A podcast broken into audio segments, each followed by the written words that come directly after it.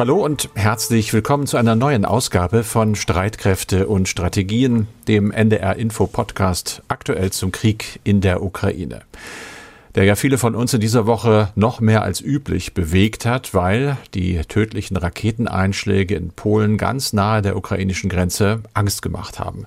Natürlich vor einer Eskalation über die Grenzen der Ukraine hinaus. Und das ging wirklich blitzschnell. Die Eilmeldung, dann einige Nachrichtenagenturen und sofort eine Schrecksekunde. Polen ist ja in der NATO. Hat Russland jetzt die NATO angegriffen? Heißt das etwa Artikel 5, Bündnisfall? Und damit genau das, was doch eigentlich alle vermeiden wollen, direkte Konfrontation Russland, NATO. Nee, das macht keinen Sinn. Das habe ich mir im ersten Moment gedacht und dann beschlossen, mich erstmal nicht verrückt machen zu lassen. Und das heißt, Twitter-Pause. Immer gut in solchen Lagen, zumindest mal für eine Viertelstunde. Dann die Abendnachrichten gucken, aber auch da war ja noch nicht klar, was passiert war. Es gab allerdings schon Zweifel an einem gezielten russischen Angriff. Obwohl ein Anruf von US-Generalstabschef Milley bei seinem russischen Gegenüber unbeantwortet blieb. Das ist ziemlich alarmierend. Trotzdem hat der Westen besonnen reagiert, er ist ruhig geblieben, man wollte Fakten sammeln. Aktuell geht die NATO davon aus, dass es wahrscheinlich eine ukrainische Flugabwehrrakete war, die eigentlich russische Marschflugkörper abschießen sollte, ihr Ziel aber wohl verfehlt hat und dann über Polen runtergekommen ist.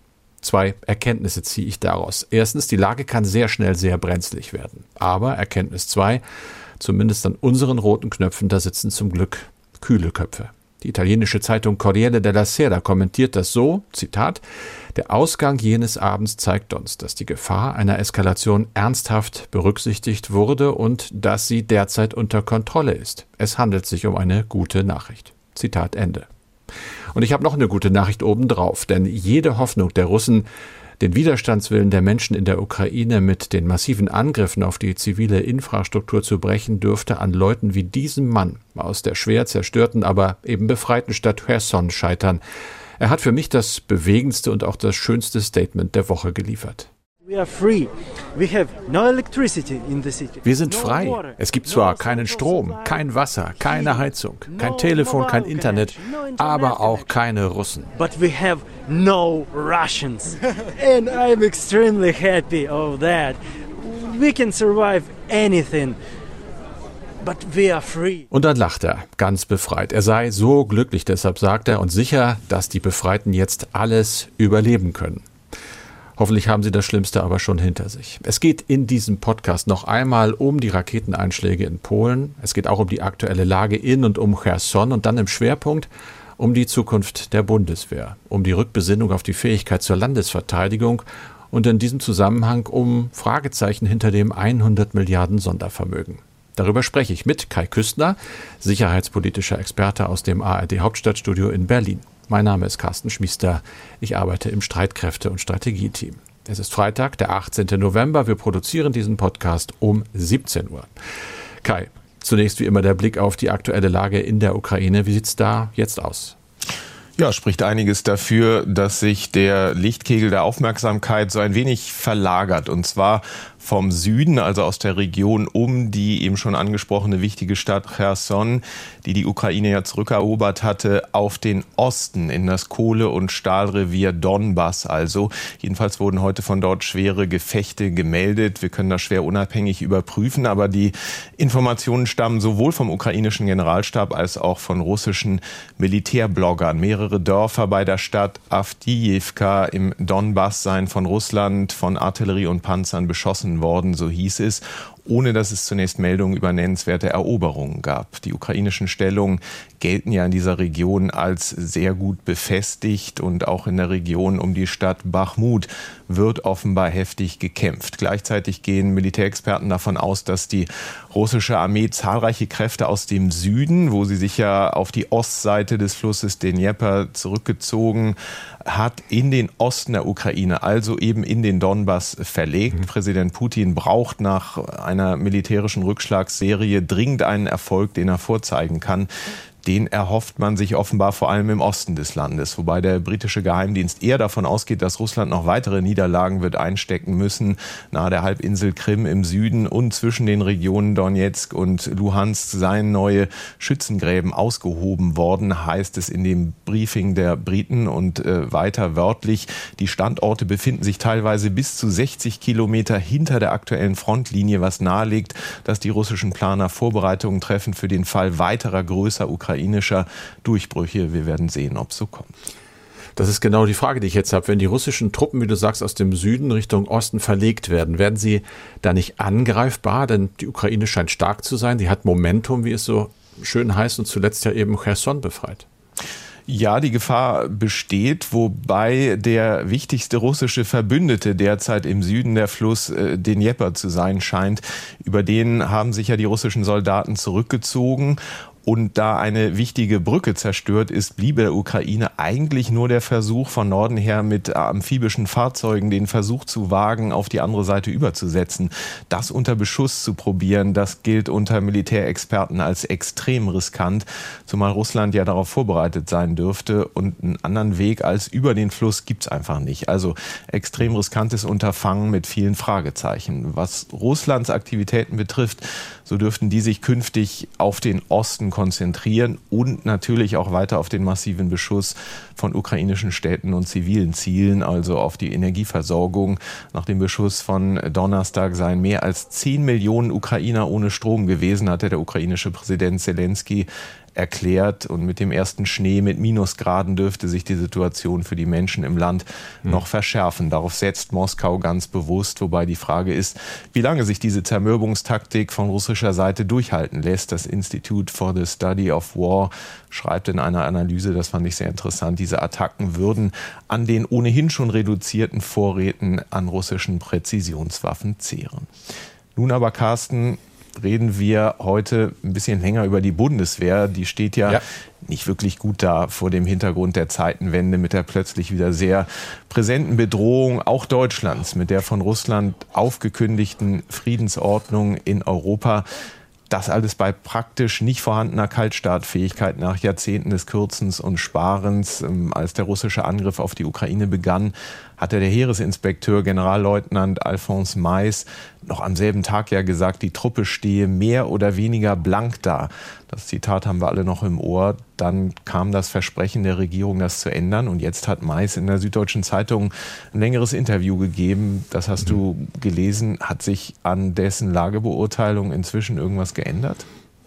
Ich glaube an der Lagebeurteilung nicht, an der Wortwahl schon, also mehr oder weniger blank, das ist in dem Interview nicht angesprochen, aber er schlägt schon auch Alarm. Er stellt eben fest, dass seit Beginn des Krieges auch aus den Beständen des Heeres viel Material an die Armee der Ukraine abgegeben worden ist. Das ist noch nicht wieder ersetzt worden. Man stehe also jetzt weniger gut da noch als vor Kriegsbeginn. Das sei so auch korrekt, aber es sei halt die Frage, selbst mit diesem 100 Milliarden Sondervermögen, wie schnell kommen wir wieder auf die Beine? Und wir wollen ja auch nach darüber hinaus, interpretiere ich ihn mal. Das werde auf jeden Fall Jahre dauern. Es geht allerdings jetzt doch schon ein bisschen los mit der, mit der Auffüllung der Bestände, hat er gesagt. Ende des Jahres gäbe es die ersten Lieferungen bei persönlicher Ausstattung, Helme, Nachtsichtgeräte.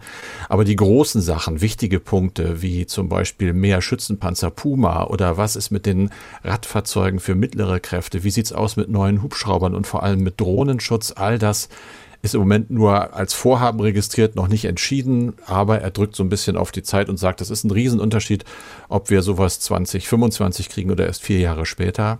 Dann geht es in dem Interview so ein bisschen um einen Vergleich zu den 80er Jahren. Das fand ich ganz interessant. Das war ja die Zeit, als ich beim Bund war, als Wehrpflichtiger. Da gab es noch zwölf Divisionen mit 36 Brigaden und weit mehr als 7000 Panzern.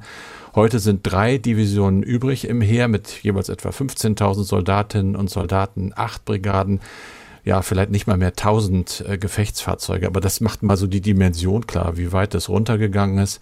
Und da muss man einfach sagen, dass er feststellt, ernüchtert, dass es zurzeit nicht mal eine komplette deutsche Brigade gibt, die sofort und ohne längere Vorbereitung in der Lage wäre, über mehrere Wochen zu kämpfen. Und das müsse schnell geändert werden. Das vertiefen wir gleich noch ein bisschen. Jetzt muss die Bundeswehr ja besser werden, muss größer, mhm. stärker, schneller reaktionsfähig werden. Dazu gibt es unter anderem nach einem Bericht des Spiegel ein Papier im Ministerium, aus dem das Magazin zitiert hat. In welche Richtung geht da genau die Reise? Ja, im Prinzip kehrt Marsch. Zurück in die Zukunft, könnte man sagen. Der Herr Generalinspekteur äh, Eberhard Zorn, Vier-Sterne-General, äh, ist ja der verantwortliche Mann dort. Dieses Papier laut Spiegel hat knapp 70 Seiten. Das heißt operative Leitlinien für die Streitkräfte und stellt eben äh, fest, dass Angriffe auf Deutschland potenziell, ich zitiere mal, ohne Vorwarnung und mit großer gegebenenfalls existenzieller Schadenswirkung erfolgen könnten. Die Fokussierung auf Auslandseinsätze wie Afghanistan zum Beispiel wäre der, würde der aktuellen Lage gar nicht mehr gerecht. Man müsse jetzt äh, wieder auf Bündnisverteidigung setzen. Das heißt ja auch Landesverteidigung, glaubwürdige Abschreckung. Das sind alles so die Stichworte. Kleine spezialisierte Einheiten in Auslandsmissionen, Vergangenheit. Die Zukunft heißt laut Zorn, laut dieses Papiers für die NATO jederzeit Einsatz- und kampfbereite Großverbände. Das alles, Kai, sind eben auch sehr, sehr große Ziele. Es gibt drei Probleme in meinen Augen. Zum einen Zeit. Wir haben gerade eben schon gesprochen, das kann man nicht von jetzt auf gleich umkehren, diesen Trend. Dann auch wichtig, der Mensch. Die Bundeswehr hat jetzt ja schon so um die 20.000 Dienstposten nicht besetzt, soll wachsen. Ja, wer? Na, wer soll da hingehen? Es gibt die Konkurrenz mit der Wirtschaft, auch das ist ein Problem. Und dann geht es ums Geld. Und da wären wir dann beim Sondervermögen 100 Milliarden für die Bundeswehr. Das klingt zwar ganz toll, aber es gibt halt äh, viele Fragezeichen. Du hast das recherchiert, Kai. Da ist von Streichlisten die Rede, von möglichen Verzögerungen bei zum Beispiel beim neu zu beschaffenden schweren Transporthubschraubern, Probleme wegen der Inflation. Wir wollen das mal ein bisschen ordnen, Kai. Du hast dich durch diese ganzen Zahlen durchgebissen. Kannst du uns jetzt mal sagen, wie schwierig die Lage ist? Sie ist wirklich nicht einfach. 100 ähm, Milliarden, das klingt, wie du gesagt hast, nach so einem gigantischen Batzen Geld, ähm, dass die Erkenntnis, das Geld reicht nicht, sich fast schon absurd anhört. Aber in die Richtung geht es, äh, fürchte ich. Wir können ja mal anfangen mit dem Thema Preissteigerung. Inflation geht natürlich auch nicht an der Bundeswehr spurlos vorbei, schon gar nicht, wenn man sich auf große Shopping-Tour begeben will. Rüstungsprojekte werden nun auf einmal teurer als zunächst geplant. Und hinzu kommen Lieferengpässe. Christian Mölling, das ist der Forschungsdirektor bei der Deutschen Gesellschaft für Auswärtige Politik, hat das Ganze mal durchgerechnet und der kommt zu dem ziemlich ernüchternden Ergebnis, also von den ursprünglich 100 Milliarden äh, würden jetzt 2027 nur noch 85 Milliarden da sein, ohne dass irgendwas anderes passiert ist, außer die Inflation. Denn in dem Sondervermögen nicht mitgerechnet hat mir Christian Mölling erklärt, waren auch so schon die Kosten für die Kreditaufnahme und so weiter. Jetzt kommt die erhöhte Inflation obendrauf. Das frisst also ganz erhebliche Teile dieses Sondervermögens schon mal auf, ohne dass dafür eigentlich auch nur eine einzige Patrone zusätzlich beschafft worden wäre. Das ist die nächste Frage. Was bedeutet das konkret für die Bundeswehr? Wie sehr wirkt sich denn das auf die Truppe aus? Ja, der Anspruch und die Anforderungen an die Truppe, du hast ja auch schon gerade ausgeführt, die sind ja Stichwort Zeitenwende gewachsen. Ähm, Verteidigungsministerin Christine Lamprecht hat das bei der Vereidigung von Rekruten hier in Berlin erst vor wenigen Tagen so ausgedrückt. Zeitenwende heißt Kampfbereitschaft, heißt schnelle Verfügbarkeit, heißt Durchhaltevermögen. Zeitenwende heißt aber auch, hätte sie noch anfügen können, dass die Truppe, um das alles leisten zu können, zeitgemäß ausgestattet werden muss. Und da ähm, hat ja Alphonse Meist darauf hingewiesen, dass es Jahre dauern wird, bis es wirklich zu einer spürbaren mhm. Veränderung kommt. Und Christian Mölling von der DGAP sagt, 100 Milliarden sind eben doch nicht so viel, wie sie sich zunächst anhören und kommt zu diesem ziemlich ernüchternden Schluss. Also es war schon klar, dass das Sondervermögen nicht reichen würde, um die Bundeswehr tatsächlich zur stärksten Armee Europas zu machen. Das ist ja das erklärte Ziel des Kanzlers und auch des Finanzministers. Warum ist das aus Möllings Sicht so? Er sagt, das Sondervermögen sei mal eingerichtet worden, um Zahlungssicherheit und Planungssicherheit für die Bundeswehr zu bekommen, aber die Inflation stelle eben genau das in Frage. Die langfristigen Projekte waren immer das Problem der Bundeswehr, dass man also rauskommt aus dem ich flicke noch mal kurzfristig mit dem Geld, sondern reingeht in ich kaufe jetzt mal was Neues, was dann auch erstmal wieder ordentlich funktioniert. Und da sehe ich gerade eher wirklich das, das Problem, dass wir zurückkommen in so eine in so eine schwierige, ähm, schwierige Haushaltsführung, wo man das sogenannte auf Sicht fahren wieder macht. Das Bundesverteidigungsministerium übrigens leugnet natürlich gar nicht, dass Inflation, Lieferengpässe und so weiter die Bundeswehr durchaus betreffen, sagt aber auf unsere Nachfrage auch umso wichtiger, dass wir jetzt das Sondervermögen haben und dass sich die Auswirkungen derzeit noch nicht wirklich äh, belastbar beziffern ließen. Dann lass uns doch mal über konkrete Projekte reden, so nach dem Motto, das Glas ist halb voll und fangen mit dem Positiven an. Also mit alledem, was du sagen kannst, das wird ganz sicher aus diesem Sondervermögen finanziert. Ja, wir wollen ja hier jetzt auch nicht den Eindruck erwecken, als passiere da gar nichts. Also im Wirtschaftsplan des Sondervermögens enthalten sind unter anderem natürlich die Gelder für den Tornado-Nachfolger F-35, also den US-Tarnkampfjet, für den schweren Transporthubschrauber CH-47, über den reden wir gleich noch, äh, für den Schützenpanzer Puma, um nur einige Posten zu nennen. Das ist das, was an schwerem Gerät vorgesehen ist auch nicht zu vernachlässigen aus meiner Sicht das vermeintlich leichtgewichtige, also die persönliche Schutzausrüstung für die Soldatinnen und Soldaten. Und dann will ich auch noch nennen, auch wenn das nicht aus dem Sondervermögen, sondern aus dem normalen Verteidigungshaushalt finanziert werden soll, dass der Haushaltsausschuss des Bundestags zusätzlich rund eine Milliarde Euro für Munition bewilligt hat. Und das mhm. ist ja auch nicht so ganz wenig. Nee, es ist nur wenig Munition da im Moment für ein bis zwei Tage. Hatten so wir schon es. das Thema. Na, aber jetzt nochmal wieder zu den Streichlisten. Die gibt's ja auch. Oder gibt es die wirklich? Ich habe halt viel darüber gelesen. Worauf genau muss die Bundeswehr da verzichten? Ja, dieses Wort Streichliste, das natürlich umstritten, würde Vertretern des Verteidigungsministeriums so natürlich nie über die Lippen kommen. Ich finde, es trifft es auch nicht hundertprozentig, weil es zu stark nach das wird alles nichts klingt, ähm, als wäre das alles endgültig beerdigt. Ähm, vielleicht trifft es der Begriff in der Lufthängelisten ein bisschen besser, weil das Schicksal vieler Projekte einfach unklar bleibt, weil versucht werden soll, die aus dem normalen Verteidigungshaushalt dann doch noch zu finanzieren. Und genau darauf weist auch das Verteidigungsministerium hin, wenn man es fragt, dass genau das geplant sei und damit die Projekte eben nicht verschwunden seien. Wir können das ja mal durchgehen. Ähm, diese Listen, da fällt auf, dass besonders die Marine zunächst mal betroffen ist. Von der Fregatte 126 sind vier Schiffe bestellt. Da gab es eine Option auf zwei weitere. Die wird äh, vorerst nicht gezogen.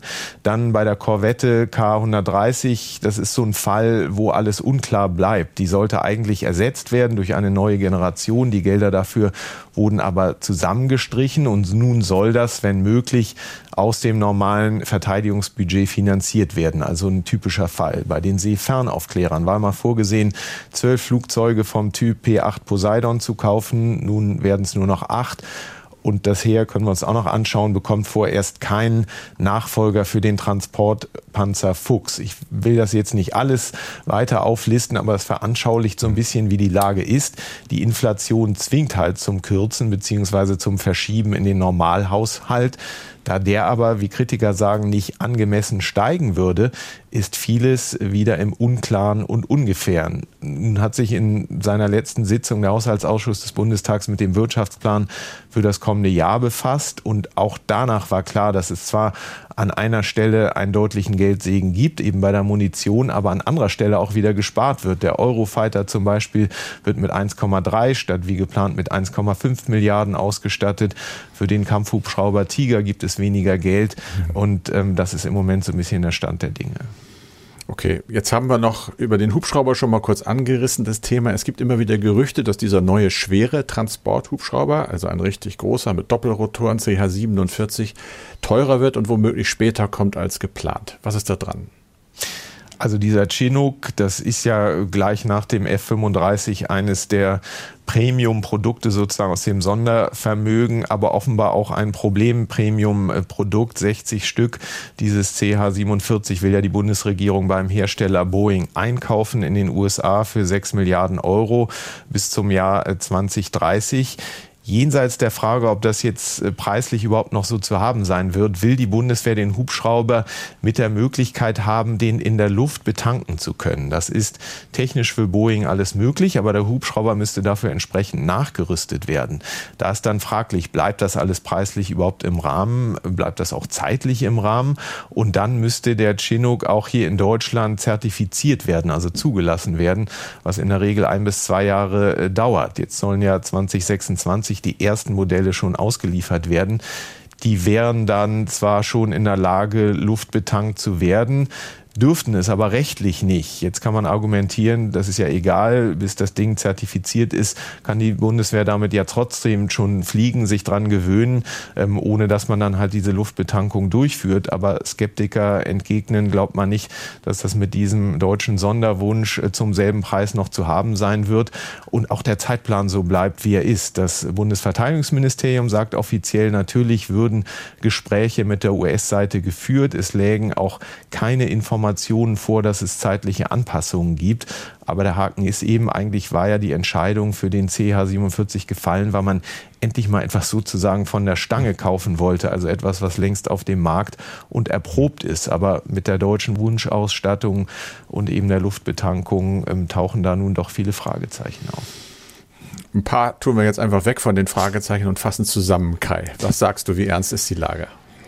Tja, wie ernst es genau wird, das hängt von sehr vielen Unsicherheitsfaktoren ab, unter anderem davon, wie es mit dem Krieg, wie es mit der Inflation, mit den Preissteigerungen weitergeht. Was man aber sagen kann, dass das zunächst so komfortabel scheinende 100 Milliarden Kissen nichts ist, auf dem sich die Bundeswehr jetzt entspannt ausruhen kann. Gucken wir uns die Zahlen fürs kommende Jahr an. Da werden für das Sondervermögen rund 8,4 Milliarden ausgegeben. Der normale Verteidigungshaushalt wird 50,1 Milliarden betragen, also etwas weniger als in diesem Jahr. Der sinkt also leicht. Jetzt kommt die Haushaltswoche im Bundestag. Da soll das alles verabschiedet werden. Und nun ist ja eigentlich der Charme des Sondervermögens, dass man eben langfristig planen kann das mit einem normalen Haushalt schwer geht, weil der auf ein Jahr festgelegt ist. Wenn aber das so pralle Sondervermögensportemonnaie durch Inflation und so weiter leerer wird, dann kommt wieder der normale Haushalt ins Spiel. Man hat also doch wieder weniger Planungssicherheit, weniger Planbarkeit, sagt äh, Christian Mölling von der DGAP. Es ist relativ klar oder fast schon sonnenklar, dass, ähm, dass der, der Einzelplan 14, also der Verteidigungshaushalt, eigentlich insgesamt angehoben werden müsste, sodass man irgendwann das Sondervermögen, was ja eben tatsächlich ein Sonderfall ist, dass man das tatsächlich irgendwann nicht mehr braucht, sondern dass der Haushalt, wie man so sagen würde, strukturell in der Lage ist, die Mehrausgaben, die notwendig sind, für die Bundeswehr zu tragen. Das ist aber nicht der Fall. Das heißt, die mittelfristige Finanzplanung sieht diese, dieses Anheben nicht vor. Das hat sicherlich politische Gründe, weil das bedeuten würde, dass man sonst ins Auge fassen würde, dass man wiederum die Schuldenbremse nicht einhalten könnte. Klar ist aber auch, wenn man den, äh, den Verteidigungshaushalt so lässt, wie er jetzt zurzeit ist, dann wird man wahrscheinlich rund um das Jahr 2026 die Situation haben, dass aus dem normalen Verteidigungshaushalt keine Rüstungsprojekte mehr bezahlbar sind. Und das ist so, hat uns äh, Christian Mölling erklärt, weil dann die Personal- und Betriebskosten all das wieder auffressen, was man eigentlich in Beschaffung stecken wollte. Sein Fazit lautet also, der normale Verteidigungshaushalt müsste eigentlich parallel zum Sondervermögen laufend gesteigert werden, damit die Wirkung nicht irgendwann verpufft das, glaube ich, Carsten, wird eine interessante politische Diskussion. Mal abgesehen davon, dass Deutschland weder dieses noch im kommenden Jahr das NATO-2-Prozent-Ziel erreichen wird, weil so schnell das Geld aus dem Sondervermögen gar nicht investiert werden kann. Das ist nochmal eine ganz andere Debatte, aber zusammengefasst würde ich sagen, ja, die Bundeswehr bekommt neues, äh, auch gutes Material, bekommt mehr auf den Hof. Die Frage ist, wie viel zu welchem Preis? Und fraglich ist auch, ob das wirklich reicht, die Bundeswehr, was ja gewünscht ist, zur schlagkräftigsten Armee Europas wirklich zu machen. Da gibt es doch erhebliche Zweifel. Carsten, jetzt nochmal so etwas wie die klassische Zeitungsrubrik kurz notiert. Was war aus deiner Sicht äh, besonders wichtig noch diese Woche? Da hast du, glaube ich, zwei Punkte. Ja, zwei kurze Punkte. Es geht nochmal um, ja, man muss jetzt wohl sagen, die Anschläge auf die Gaspipelines Nord Stream 1 und 2 in der Ostsee. Da hat sich die schwedische Staatsanwaltschaft an diesem Freitag zu Wort gemeldet und gesagt, jawohl, wir haben deutliche Hinweise darauf, dass es wirklich schwere Sabotage war. Man hat ja die Stelle dort untersucht. Die Stellen sind es ja vier und man hat Sprengstoffspuren entdeckt. Das ist also ganz klar der Beweis, da wurde gesprengt. Dieser Sprengstoff wird jetzt gerade analysiert, unter anderem auch von der SEPO, der Geheimpolizei in Schweden. Und das wird dann interessant, denn es gibt Fälle, da kann man anhand der Analyse dieser Sprengstoffe sagen, wo sie herkommen und damit möglicherweise auch Rückschlüsse ziehen auf die Täter. Es gibt ja den Verdacht, äh, es könnte Russland gewesen sein. Moskau dementiert und sagt, nein, das waren die Briten. Das wissen wir alles nicht, aber wir sind wahrscheinlich der Erkenntnis einen guten Schritt näher gekommen. Und das Zweite noch ganz kurz, das Getreideabkommen ist verlängert worden. Das drohte ja auszulaufen. Jetzt haben sich die Ukraine und Russland wie es äh, seitens der Vereinten Nationen hieß, durch behutsame Diplomatie dazu bewegen lassen, es zunächst einmal um 120 Tage zu verlängern. Das ist signifikant vor allem für die armen Länder dieser Welt, die ja auf Getreide sowohl aus der Ukraine, aber auch zum Beispiel auf Dünger aus Russland angewiesen sind. Das geht jetzt also erstmal weiter. Reaktion von Bundesentwicklungsministerin Svenja Schulze, SPD. Das sei eine gute Nachricht. Sie sagt aber auch, die Lösung ist es nicht, so interpretiere ich das mal. Es müsse eine tragfähige Alternative jetzt entwickelt werden, denn man wisse ja, dass man sich auf Wladimir Putin nicht verlassen kann. Zum Schluss kommen wir wie immer zu den Fragen und Sorgen unserer Hörerinnen und Hörer. Diesmal aber nicht zu einer E-Mail, sondern zu einem Anruf von unserem Hörer Klaus Andrup aus Hamburg. Wie kann es denn sein, dass der polnische Luftraum dort an dieser sensiblen Grenze zur Ukraine nicht überwacht wird? Beziehungsweise warum wurde denn dieser Querschläger nicht abgefangen? Müssen wir uns in der Bundesrepublik auch derartige Sorgen machen, wenn sowas mal passiert? Ja, zur Antwort fangen wir mal an mit dem polnischen Luftraum. Der ist natürlich und war überwacht äh, durch polnische Kräfte, aber eben auch durch die NATO. Da gibt es die großen AWACS, Luftaufklärungsflugzeuge, die für die Frühwarnung sorgen, die übrigens auch von Deutschland aus starten, vom, äh, von der Airbase Geilenkirchen, das ist in Nordrhein-Westfalen an der niederländischen Grenze. Und es war wohl auch eines dieser AWACS-Flugzeuge, das die Flugbahn der Rakete aufgeklärt hat. Wir wissen zwar noch nicht genau, was da bei der Aufklärung rausgekommen ist, das ist geheim, aber es hieß ja sofort, wir haben diese Daten. Diese Flugzeuge fliegen äh, dicht an der ukrainischen Grenze in NATO-Luftraum und klären dann bis tief hinein in die Ukraine auf. Eben Flugzeuge, aber auch Schiffe sogar, wie ich äh, gelesen habe, Drohnen und Raketen. Viel weiter kommt man denn nicht. Die Einzelheiten sind geheim. Es sieht ja im Moment so aus, dass es eine S-300 Flugabwehrrakete war, noch aus sowjetischer Produktion. Laut NATO-Annahme eben eine ukrainische. Aber wir wissen auch, dass die Russen in diesem Krieg diese S-300 eigentlich Flugabwehrraketen ein bisschen funktionsumgewandelt haben und sie auch im Boden-Bodenkampf einsetzen, also gegen Ziele der zivilen Infrastruktur. Sie sind schnell, über 5000 Kilometer pro Stunde, haben eine Reichweite von etwa 200 Kilometern. Und weil der Einschlag ja ganz nah an der ukrainischen Grenze war, keine 10 Kilometer, kann man bei dem Tempo der Rakete sich äh, ausdenken, dass es absolut schwer gewesen wäre, selbst wenn sie aufgeklärt worden wäre, sie auch abzufangen. Die Polen haben das amerikanische Patriot-System, aber das hat äh, nicht geklappt. Dann gab es ja noch die Frage, wie sieht es denn aus bei uns in Deutschland? Ja, da muss man halt sagen, es ist ja sehr unwahrscheinlich, dass Russland Deutschland angreift mit Raketen. Aber ich habe mal auf die Karte geguckt. Die kürzest denkbare Entfernung wäre ja Kaliningrad, also das ehemalige Königsberg, die russische Exklave und Berlin. Das sind gut 500 Kilometer Luftlinie. Wenn man sich dann mit den bescheidenen Mathekenntnissen, die ich habe, die Geschwindigkeit der Rakete anguckt, dann kommt man auf nur ein paar Minuten Flugzeit. Also auch das würde schon sehr, sehr knapp. Und äh, was tatsächlich so ist, und das spricht äh, der Hörer ja zu Recht an, es gibt eben eine sogenannte Fähigkeitslücke, nicht nur in Deutschland, sondern NATO-weit, was die Flugabwehr angeht.